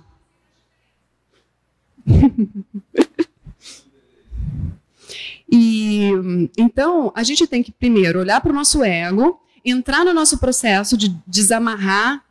Bom, eu já sei que eu tenho inveja, eu já sei que eu tenho um espírito de competição. Eu ligo a primeira, quem quiser vir que vem comigo que eu estou no ringue.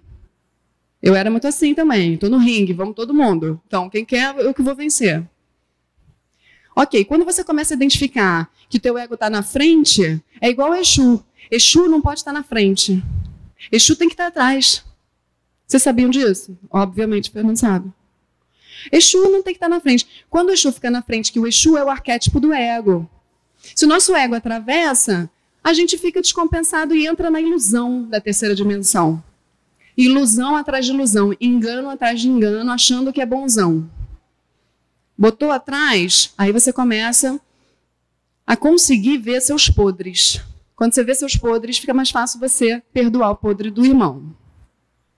A gente tem que sempre lembrar que a gente está numa caminhada. Se eu já melhorei, beleza, parabéns para mim. Mas eu não cheguei lá.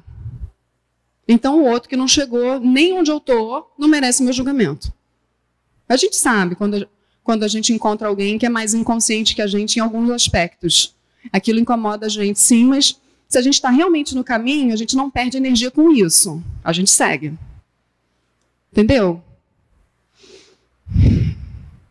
Então tá. Beleza.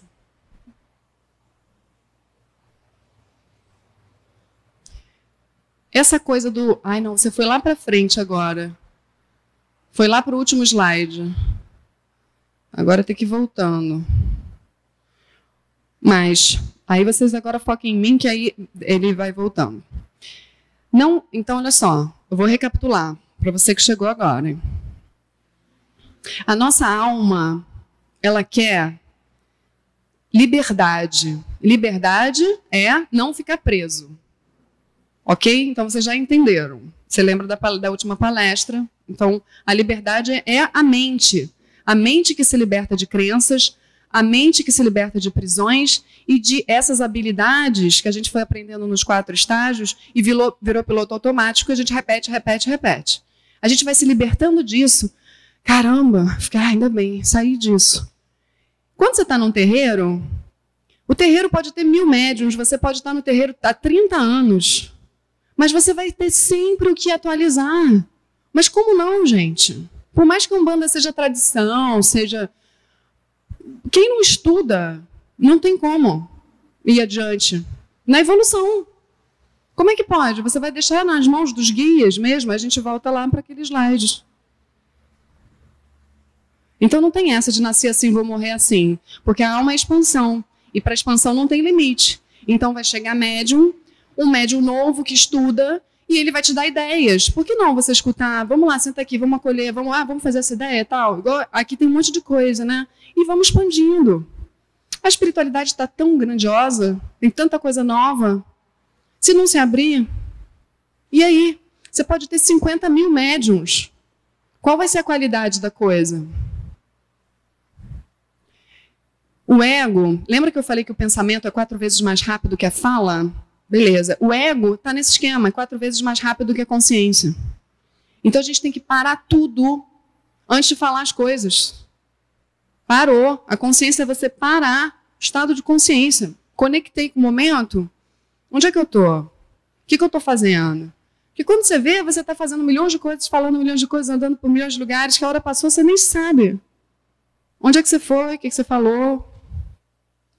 Então, gente, a consciência é momento presente.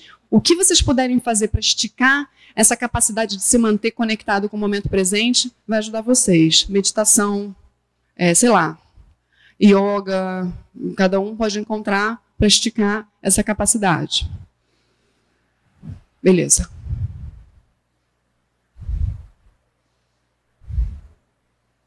A gente já falou sobre isso, que é a coerência, né? Sair da zona de conforto é sempre desconfortável, por isso muitos paralisam. O progresso contínuo é fundamental tanto para pessoas como para organizações. É impossível melhorar a não ser que mudemos. Pessoas corajosas da linha de frente desafiam e fazem perguntas que abrirão caminhos para outras pessoas. Então, gente, a gente só olhar na história, é, Galileu, é, Copérnico, Giordano Bruno, que foi queimado na fogueira. Pessoas que quebraram paradigmas antes do tempo, não tinham provas científicas, mas que depois a ciência comprova que sim, eles, eles estavam certos. Então, até que ponto hoje a gente ainda não faz isso? Quando chega alguém novo com uma ideia nova, né? Eu mesma, na minha profissão, a coisa está tão rápida que a gente tem a tendência de achar que ah, a regressão é o mais importante, a regressão é o caminho, né? Porque eu trabalho com regressão. Mas, gente, tem constelação familiar, tem um monte de coisa que a gente não pode se fechar. Que fazem a mesma coisa, tem o mesmo resultado. Não a mesma coisa, mas tem resultado. Então a gente tem que se abrir sempre para o novo. Beleza. Na espiritualidade, a gente está disposto a quebrar paradigma? Paradigma é isso, né? É algo que está estabelecido ali e que a gente precisa quebrar de tempos em tempos para poder evoluir. Então, as casas estão trabalhando realmente para educar? espiritualmente, aqueles que chegam, tanto os médiums quanto os consulentes? Porque um consulente que chega num terreiro é, todo cheio de magia, vida dele dando errado e tal, é claro que a gente precisa tirar essas magias, desfazer, as entidades trabalham para isso. Mas o trabalho principal é mostrar para essa pessoa onde é que ela está atraindo aquilo. Porque o campo dela está aberto, porque por causa dos pensamentos, das emoções que estão desreguladas, as energias e tal. A gente até recupera ela utilizando o magnetismo. Mas e aí? E ela, o trabalho dela? Para ela não atrair de novo? O que, que a gente faz? Um médium que não estuda tem um guia que vai se aproveitar do conteúdo dele mental. Então, eu já vi várias, vários médiums que não estudam e que deixam a desejar nas consultas espirituais. Porque o guia não tem conteúdo para aproveitar ali naquele médium. E muitas vezes o guia precisa também desse conhecimento. Já vi inúmeras vezes isso. De, de Exu dizendo que aprendeu com o, o médium. Exu que fazia. É, aí vem um consulente e fala: Ai, Fulano está me fazendo mal. Por favor, preciso tirar ele do meu caminho. Aí o Exu vai lá, trabalha para tirar ele do caminho. Mas para tirar esse consulente do, da, da, da situação ruim, ele fez mal para um monte de gente. Quando o médium dá um limite nisso, porque o médium está se desenvolvendo moralmente, o Exu aprende. Aí ele se toca também. Puxa, é verdade. Eu fiz no auto-engano. Eles também se equivocam. Eu acesso vidas passadas de alguns pacientes que foram magos e magas no passado.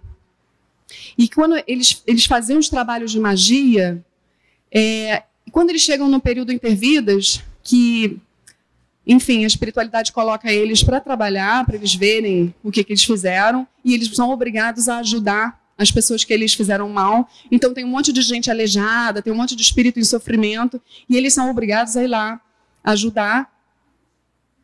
Essas, esses espíritos, eles falam: não fui eu, o problema não fui eu. Problema é que eu trabalhava para as pessoas. Se as pessoas me pedem, eu faço. Então, isso é karma delas, não é meu. Eu só estou executando o meu trabalho. Ah, aí a gente pode entrar num tema polêmico, né? Mas cada um escolhe. E aí vai ser cobrado. E essas pessoas aprendem quando elas ajudam quem elas maltrataram, fizeram mal. Sem consciência, gente. Aí elas desenvolvem a consciência e tem que voltar para se resgatar. Vocês entendem o quão grave é? Beleza, então vamos à frente. Isso é Exu, Exu Tranca-Ruas, ele diz: O espírito sabe o que você precisa, mas a sua matéria não sabe. A necessidade te leva a Deus. A vontade te prende à personalidade, à terra. Na terra que vocês vivem, todo mundo se acha bonzinho, anjo, né, moço? As pessoas pouco fazem e acham que deram muito e que são merecedoras de tudo o que tem vontade. O que, que eu quero dizer aí? Eu quero entrar no aspecto da liderança dos terreiros. Um líder de um terreiro, ele precisa estar atento às necessidades e não às vontades. Vejam bem, as vontades, os desejos prendem a gente aqui. É coisa da matéria. Às vezes a pessoa chega com uma vontade com... e, na verdade, a necessidade da alma dela é outra. Ela precisa de uma instrução, de uma educação, de um limite que ela não tem. E aí? As casas estão passando verdade? A gente está ajudando as outras pessoas? Gente, olha só. Quando chegar alguém para fazer fofoca no ouvido de vocês, a, a partir de hoje, vocês podem pegar essa pessoa, podem até escutar, tá bom, mas escutando com responsabilidade. Vão escutar o conteúdo, ah, tá. Essa pessoa está falando. Cara, ajuda ela a pensar. Olha só, você está tão incomodada nisso, nisso, nisso, nisso. Por quê? O que, que isso bate em você? Porque a pessoa está inconsciente que ela está projetando. Tudo é projeção. Quando a gente se incomoda com o que o outro está fazendo, ele está espelhando a gente em alguma coisa que a gente recalcou, ou que a gente reprimiu, ou que a gente negou na gente. Isso é uma regra absoluta, não tem exceção. Então, se essa pessoa vem falar mal de alguém, seja responsável, ajuda ela a ver o que está incomodando. Para você não ser chato, então, se você não quiser ser chato, não for tão amigo assim, você já corta. Ah, não tenho interesse nisso não. E não propaga isso. Vejam as necessidades. As necessidades nossas hoje são totalmente do espírito, de você crescer moralmente. Então a gente não pode propagar a maldade das pessoas, nem a nossa. Então a gente aprende quando a gente dá limite. Tá bom?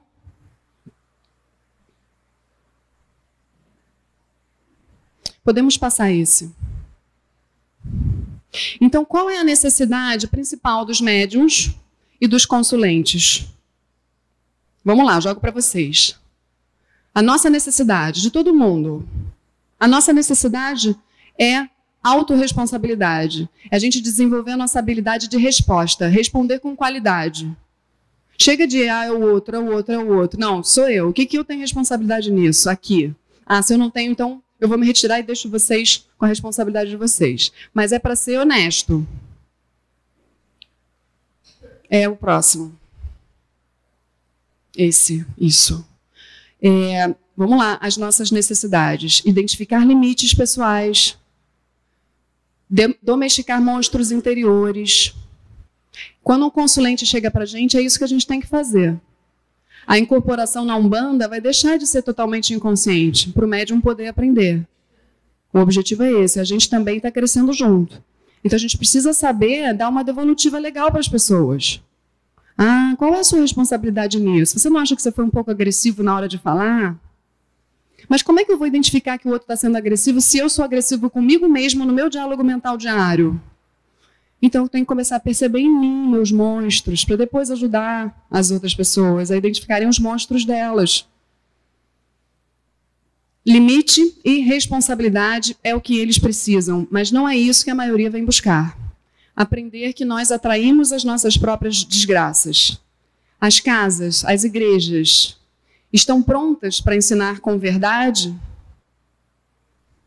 Você vai na igreja, um senta, levanta danado. Eu não estou criticando, mas tem rituais. Aqui a gente tem ritual. A gente acende vela, a gente não sei o quê. Mas as pessoas estão com consciência do que elas estão fazendo? É, é isso que eu estou querendo puxar. A gente está indo para a igreja, a gente está indo para o terreiro, cumprir ali, sair e aí. Só isso, tá? Vamos lá. As pessoas precisam de estímulos para se tornarem o melhor que puderem. O líder nunca deve aceitar mediocridade. As necessidades são individuais e diferentes. Então, para isso, os líderes precisam ser flexíveis. Ou seja, é claro que os médios vocês sabem melhor do que eu, né? Cada um tem uma necessidade. Então, a gente tem que estar de olho né? E a gente, como pessoa, que a gente não é líder, mas a gente é líder da gente mesmo, dos nossos processos, a gente tem que estar sempre flexibilizando a escuta com as pessoas. Gente, se esvazia do seu processo, escuta a outra pessoa.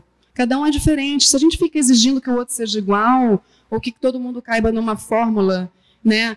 A gente sempre olha com a nossa própria lente. A nossa lente está doente.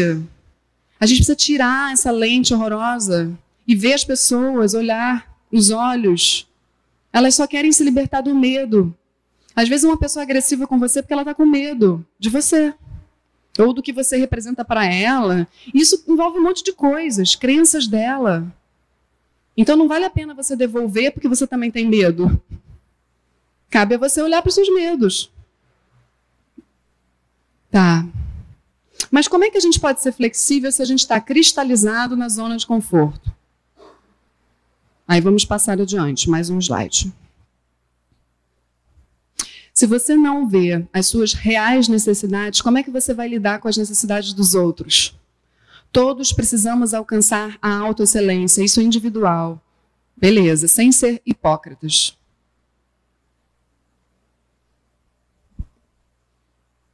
Quem tem luz própria incomoda quem está no escuro. Agora eu quero falar um pouco desse mecanismo inconsciente, né?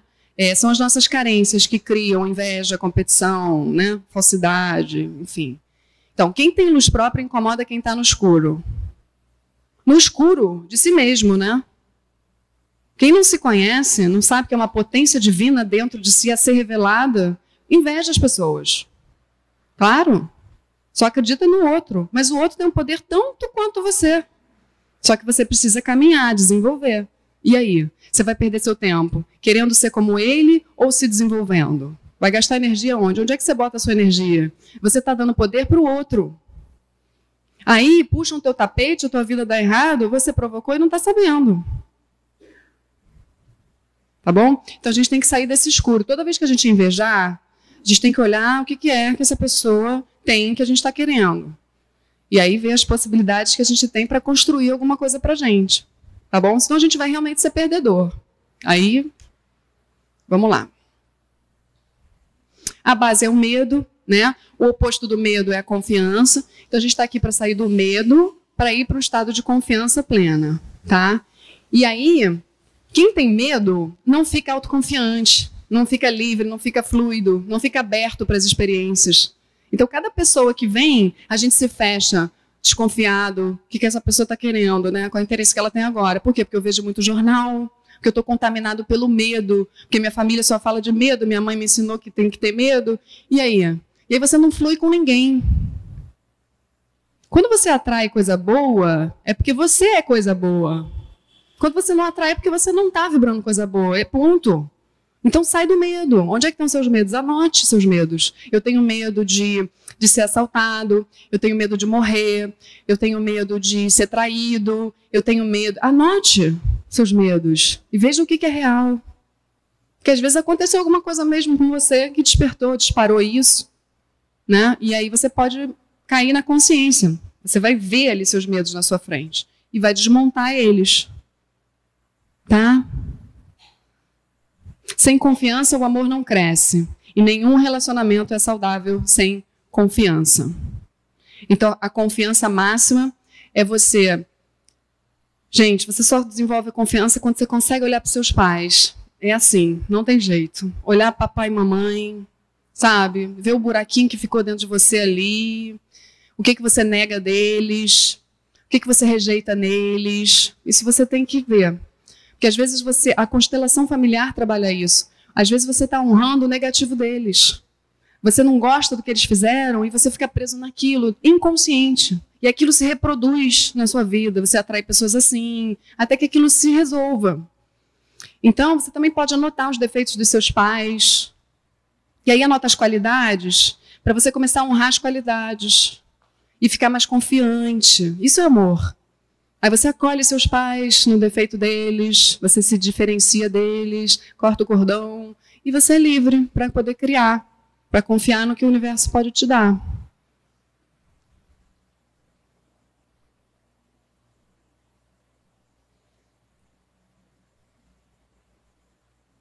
Ah, isso eu já falei. A gente tem que voltar a ser criança no sentido de pureza, de abertura, sabe?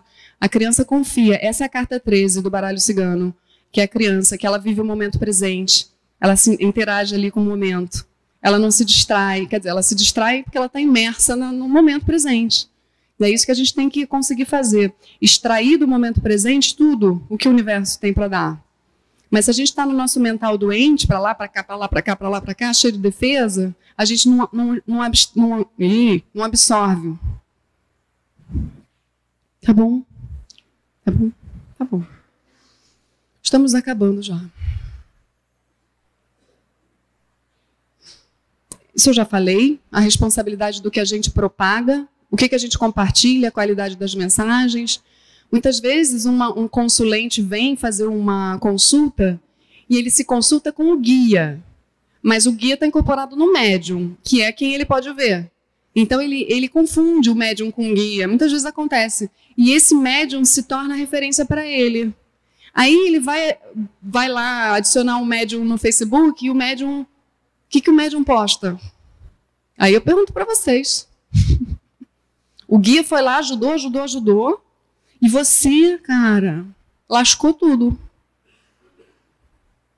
Porque você pode. Gente, eu já vi isso aí. Não vou nem dar exemplo, porque senão vai ficar complicado. Esse cara é um cara super especial. Ele é ateu. Ele é um, acho que é filósofo, mas ele é super inteligente. E aí ele fala: a crença em um ser superior pode gerar paz de espírito ou pode trazer medo. A Bíblia fala de dois patriarcas de fé, o Deus de Abraão é próximo e afetuoso. O Deus de Moisés lança raios e punições. Na origem da nossa cultura, conhecemos um Deus consolador e um Deus terrível. É amor ou medo? Qual o principal motivo que leva as pessoas para a religião? O que eu gostaria de refletir é que esse tipo de pessoa tem toda a razão de ser ateu. Porque a gente queima nosso filme como religiosos. A gente usa a religião como um escudo protetor de um Deus que vai vir salvar. Eu estou com Deus, você não está. Que isso, gente? Você está por medo nessa religião, como uma bengala. Você primeiro tem que se tornar consciente dos seus processos e aí você se liga com uma religião. Tá bom? É por amor, não é pela, pelo medo. Confiança. Podemos passar. Já falei bastante sobre a confiança. E a confiança, gente, é uma característica feminina. Voltando para a energia da mulher e do homem, do feminino e do masculino, como energia, né? nem como mulher e homem. Tá? Então a gente precisa é, conquistar a confiança que é o oposto do medo. Eu vou bater nessa tecla. A gente precisa é, descamar as nossas crenças, desprogramar, desconstruir, e aí a gente acessa a confiança. A gente descama os medos e se torna quem a gente é em essência, que é amor. Beleza, acho que isso aí eu falei. Se identificar com as sombras leva à carência, as sombras dos nossos pais. Então a gente precisa começar a se identificar com a luz deles, não com a sombra. E aí as relações melhoram com confiança interior. Não há mais razões para atacar ou defender, porque não há falta. O amor preenche. Tá bom? É isso que eu tenho como mensagem para vocês. A gente aprender a se relacionar com mais amor, com mais respeito. A gente está num caminho de despertar para o amor, que é despertar para a confiança própria. E nesse caminho existem muitos níveis aí. Então a gente precisa, nesses níveis, respeitar o nível dos outros. O respeito é a base do amor. Tá bom? Não gostou da pessoa? Se afasta. Não propaga o mal. Tá? Consciência. O que, te, que incomoda dessa pessoa em vocês vocês precisam trabalhar em vocês. Então, essa é a verdade. Tá? Agora a gente pode abrir para perguntas. Perguntas? Vamos lá? Meu irmão Antônio. O que é exatamente a expansão da consciência e como podemos perceber que a consciência individual está se expandindo realmente? Fala-se até em salto quântico. Muito bom. A gente percebe que a gente está expandindo quando a gente não tem tanta reação. É, quando a gente começa a perceber que a gente criou muitas barreiras mentais, muitos preconceitos, muitas ideias rígidas, controladoras, aí vai depender de cada um. Quando você vai começando a, a, a se dar conta desse teu ego, aí é o descamamento, a tua consciência expande. O teu olhar abre, é como se caísse um véu. Pelo menos um, aí vai caindo. Tem vários outros, né? Mas cai um, aí você já vê diferente a vida. Esse despertar da consciência pode acontecer é, sem religião, isso que eu estou querendo dizer, no teu processo de vida natural. A gente nasce, cresce, evolui e morre. Nesse tempo, a gente tem várias chances para despertar a consciência. Muitas pessoas não despertam, mas elas têm alguns aprendizados. Não despertam a consciência. Não tem o um salto quântico, que é uma mudança, é uma virada de visão. A visão não é mais pré-concebida. Entende o que eu quero dizer? A coisa fica aberta. Você não julga, você não rotula, você não diagnostica. Você está aberto. Fala aqui no microfone, o pessoal em casa poder ouvir. E se diz que Jesus não reagia. Ao contrário, Jesus agia. É isso mesmo. Porque a firmeza de Jesus existia, né? É isso que eu falo da energia masculino e feminino em equilíbrio. Jesus ele agia com firmeza, o masculino estava no lugar. O masculino é firme. O feminino também. Então você quando age, você está consciente do que você está fazendo. Quando você está inconsciente, ou seja, a tua consciência não desperta, você simplesmente fez. Depois você se pergunta, caramba, por que, que eu fiz aquilo? Jesus fazia consciente. Aquela galera daquela época precisava de firmeza. E ele fazia de caso pensado mesmo. Ele tinha consciência do que estava fazendo. O, o Daphne, será que, até complementando o que você falou, será que essa expansão da consciência ela também não se dá a partir do momento que o ser humano, é, na, ao longo da sua jornada, ele passa a ter um número menor de necessidades interiores, por exemplo, a necessidade de, de, de mostrar para os outros que tem razão, a necessidade de colocar o ego acima, a necessidade disso, a necessidade daquilo. Quando a gente é, passa a não ter tantas necessidades interiores, será que essa nossa consciência, será que esse crescimento espiritual ele não, ele não caminha? Também, também, claro, claro, perfeitamente, sim.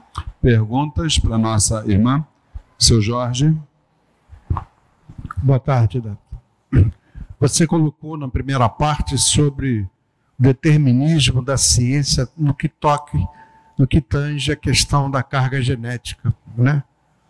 É, hoje, para alegria nossa, a ciência vem andando de braços dados de uma forma até muito carinhosa com a espiritualidade. tem uma um número imenso de experiências que a gente acha na internet de universidades de renome. Então, hoje há grupos né, de cientistas dedicados exatamente a comprovar é, essa, essa relação, o que, que o Espiritismo já vem falando há muito tempo atrás.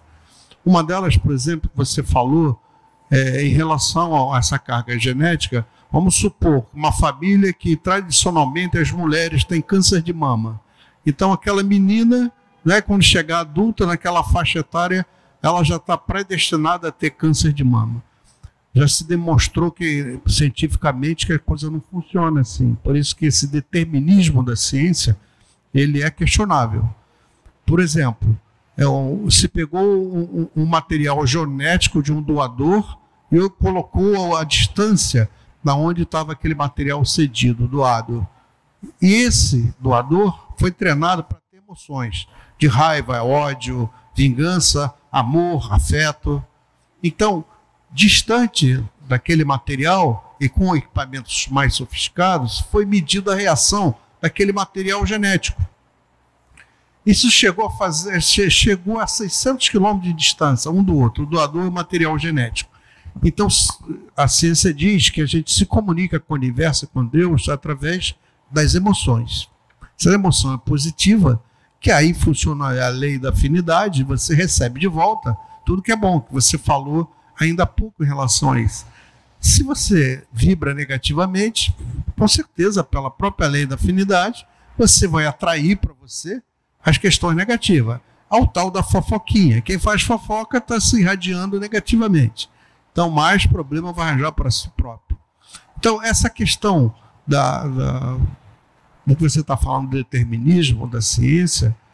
É, então vamos esperar, já que é uma carga genética, uma coisa determinada, então vamos sentar embaixo de uma árvore bonita, provar o seu fruto doce, esperar o destino simplesmente se realizar. Não é assim, a vida é dinâmica. O que, que depende? Depende exatamente da educação espírita que você vai tendo ao longo dessa jornada aí né? E você vai se modificando para melhor, vai vibrando melhor, vai entendendo melhor pela educação espírita, porque as suas verdades vão com o tempo sendo as verdades de Deus. Porque conforme você aumenta o seu conhecimento, o seu nível de verdade, você se referiu, se aproxima de lá. Até o dia que a gente se tornar um anjo, a gente vai estar com as verdades muito próximas de Deus. Então, há sempre como modificar. Modificar como? Você fazer o bem, praticar o bem, para uma boa fraternidade. Você até mexe nesse determinismo. Que não é obrigado, você não está obrigado a passar por aquele tipo de doença séria. É isso Depende mesmo. de como você agiu naquela jornada reencarnatória. Você pode minimizar ou pode até eliminar, porque aquilo é uma prova que vem de uma programação que você fez lá no plano espiritual. Prova, para quê? Para ver né, como são os seus valores, como você reage, resignação, fé, esperança. Uma prova. Mas se você evoluiu o suficiente, não há mais necessidade de prova. Então, aquela possível doença que você teria, adulta, que aquela menina teria, já não existirá mais. Ok? É isso mesmo. Isso aí? É. E a gente, a gente traz, é, como eu falei, existe uma mente coletiva que está ligada, uma mente inconsciente. Então a gente traz muito da nossa ancestralidade nesse mental aí, nesse emocional, porque a mente manda nas emoções. No momento em que a gente começa a se dar conta dos nossos diálogos mentais, a gente tem possibilidade de quebrar eles. Porque diálogos mentais negativos, estou é, falando isso porque você falou do câncer, né? O câncer também tem essa coisa das emoções muito fortes, emoções presas ou emoções reprimidas e tudo mais. Tem a questão kármica, mas tudo está no mental. E às vezes a gente herda uma mente negativa e vai, vai, vai, vai. No momento em que a gente quebra esse ciclo, o nosso corpo, o nosso cérebro, ele acredita no que a gente imagina. Se a gente fica pensando negativo, o nosso corpo emana isso. Ele acredita. Eu fico imaginando que alguém vai me assaltar ali na frente, por isso eu não saio de casa, eu fico rodando nisso, com medo da traição, eu fico me tratando mal.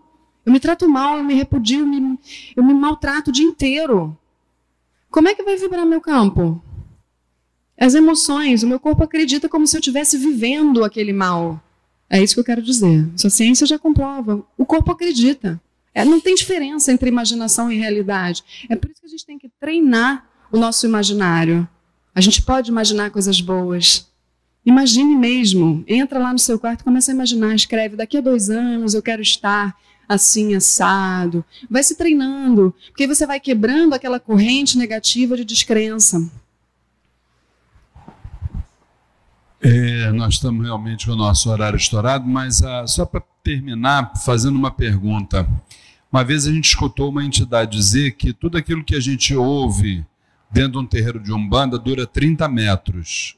Ou seja, saiu daquele portão para fora, 30 metros depois a gente já esqueceu tudo e começa a exercer a forma bruta que está dentro de nós, né?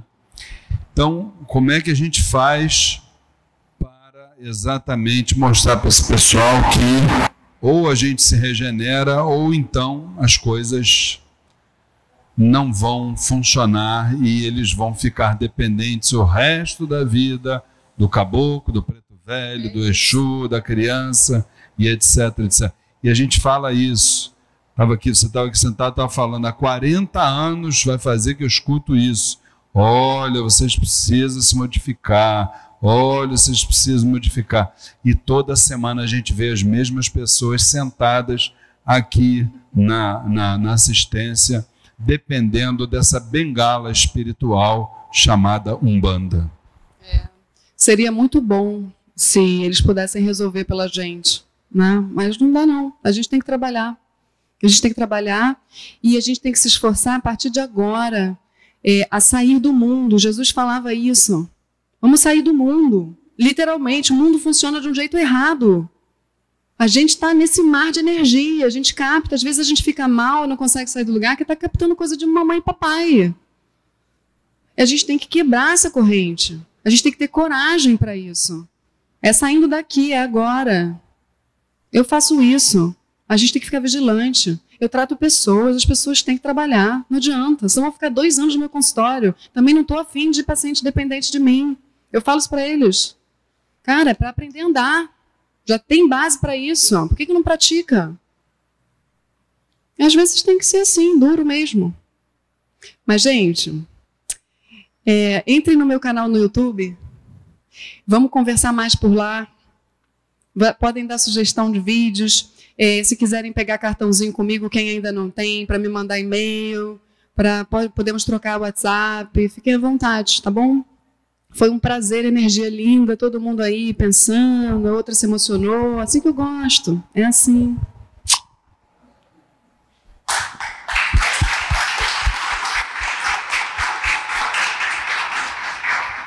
Você vai, só um minutinho.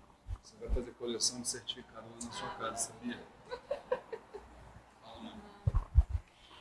Boa tarde, gente. Não, a gente ficaria aqui a tarde toda falando, né? Porque é um momento que a gente tem para fazer uma reflexão, né? Para a gente parar, para a gente ver o que, que realmente acontece na nossa vida. Nós somos aquilo que pensamos, o que fazemos. A gente vai atrair aquilo que a gente estiver pensando, né? O que a gente estiver vivendo. Então vamos tentar modificar isso. Vamos olhar para dentro da e vamos perceber que a gente precisa agir, que a gente precisa mudar, que a gente precisa dar um movimento. Se você está sentindo algo pesado dentro da sua casa, você vai movimentar aquilo que você acha que vai facilitar o teu comportamento, a tua vida, a tua energia. Né? Se é dentro de você, pô, peraí, o que, que eu estou pensando? E aí a gente vai dando o movimento necessário para que a gente possa melhorar, para que a gente possa modificar aquela energia. E isso é, é falado sempre. A própria espiritualidade, ela vai falando isso para a gente, mas a gente não acredita no nosso potencial. Não é? A gente não acredita no nosso, que nós somos capazes de modificar, nós somos capazes de caminhar, de dar um movimento para que a gente possa chegar onde a gente precisa chegar, onde nós queremos chegar muitas vezes. O teu querer, a tua vontade, ela prevalece porque você já vai estar na metade do caminho. É o teu querer, é a tua vontade, é o teu olhar, é o teu foco. Posso só complementar? Os espíritos que a gente chama de obsessores respeitam a nossa moral. Se a gente tem moral, eles respeitam, eles não vão invadir nosso espaço. Precisa ter medo deles. É só se trabalhar. Se você estivesse trabalhando, realmente se esforçando, por mais imperfeito que você seja, ninguém exige perfeição da gente. A gente está aqui para errar. Então, eles respeitam, é só você dar o comando. Então, que a gente possa fazer através das palavras da nossa irmã, das orientações, é, a nossa parte, né? Vamos fazer a nossa parte, vamos trabalhar para que a gente possa continuar caminhando, que a gente possa modificar nossos caminhos e chegar onde nós precisamos e queremos. Tá bom? Agradeço mais uma vez, passa para cá. Você que vai fazer a prece de encerramento. Agradeço mais uma vez e que nós possamos ter outras oportunidades, outras orientações. E ó, não esqueça o YouTube fazendo aquelas perguntinhas, né, para que a gente possa receber mais orientações.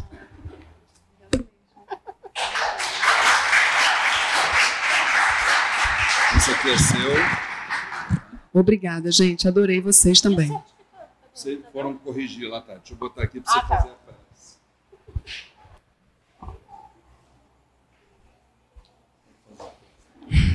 Todos de pé, por favor.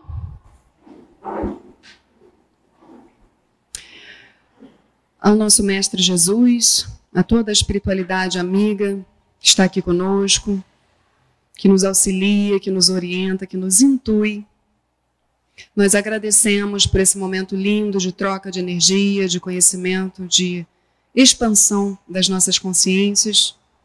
Que todos que aqui estão possam agora praticar, trabalhar incansavelmente, pedir perdão, se humildar e recomeçar.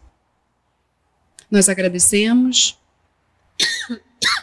e vamos todos em segurança para os nossos lares. seja. Amém. Vamos para nossa para o hino da nossa casa, o hino do Templo Estrela do Oriente, e lembrando que aos irmãos médios nos ajudem a preparar os trabalhos. A partir de seis horas da tarde, nós teremos a nossa sessão de tratamento espiritual com o povo do Oriente, para a qual convidamos todos os irmãos para participarem. Vamos ao hino do Templo Estrela do Oriente. Olha a estrela do Oriente, que no céu, no céu brilhou, e o seu brilho foi tão intenso que a terra iluminou estrela que guiou os três reis magos, mostrando para o mundo Salvador. Iluminai também nosso terreiro, iluminai com fé, esperança e amor. Iluminai também nosso terreiro, iluminai com fé, esperança e amor. A bênção final, mãe. Que a luz do nosso Pai Oxalá se faça em nossas vidas, hoje e todos os dias. Que assim seja e assim será sempre. Graças a Deus, graças a Deus, graças a Deus.